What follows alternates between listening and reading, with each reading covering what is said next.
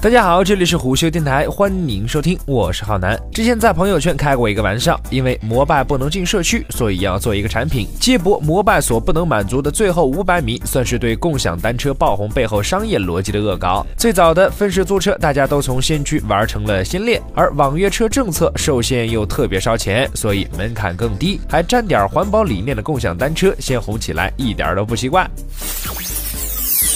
而车企做分时动机明显不纯，很大程度上是这些迟暮巨头需要一个漂亮橱窗来展示自己的创新精神。潜台词仍然是变着法儿的卖车。之所以这么说，是因为租车的正常商业逻辑都是选择已被市场认可、运行多年、成本合理的普及车型，以实现收益最大化。车企反其道而行之，在租的都是非经济车型，一则是为了在实际运行中做技术验证，另一方面就是炒概念，以便在量产前。尽量续课。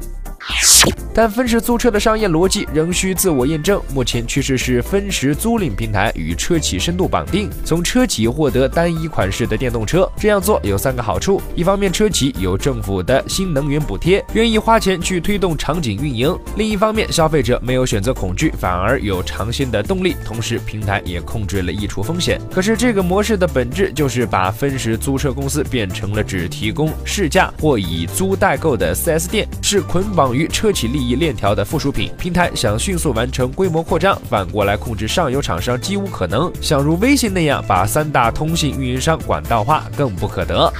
同时，分时租车响应不规则的短时寄发需求，对车辆管控、维保自持和调度能力有很高要求，成本控制的难度要高于共享单车，也是逐利性很强的私家车群体无法满足的。当初叫嚷颠覆的 PP 租车、保价租车全规成绩就是前车之鉴。但如如果不调动社会之力，就无法迅速扩张。所谓分时租车，永远是车企的玩具，商业模式鸡肋到食之无味，弃之可惜。而随着电动概念的普及化，可供充电的停车场就成了分时租车规模化的瓶颈。如果不与停车应用结盟或共同发展，几乎是死路一条。所以现实情况是，分时租车只靠蹭电动车热点是做不出规模的。原因是充电场景限制了自由取还，这在体验上是最大短板。从长远来看，风口的催熟还得学摩拜和 OFO，在大街小巷摆开战场。这既有赖于技术进步，也需要产业政策的配合。至于正跟着摩拜们玩高台跳水的那一片。新玩家是成为新贵，还是再度沦为新恋？很快会有答案。好了，以上就是我们今天节目的全部内容，欢迎订阅收听，下期见。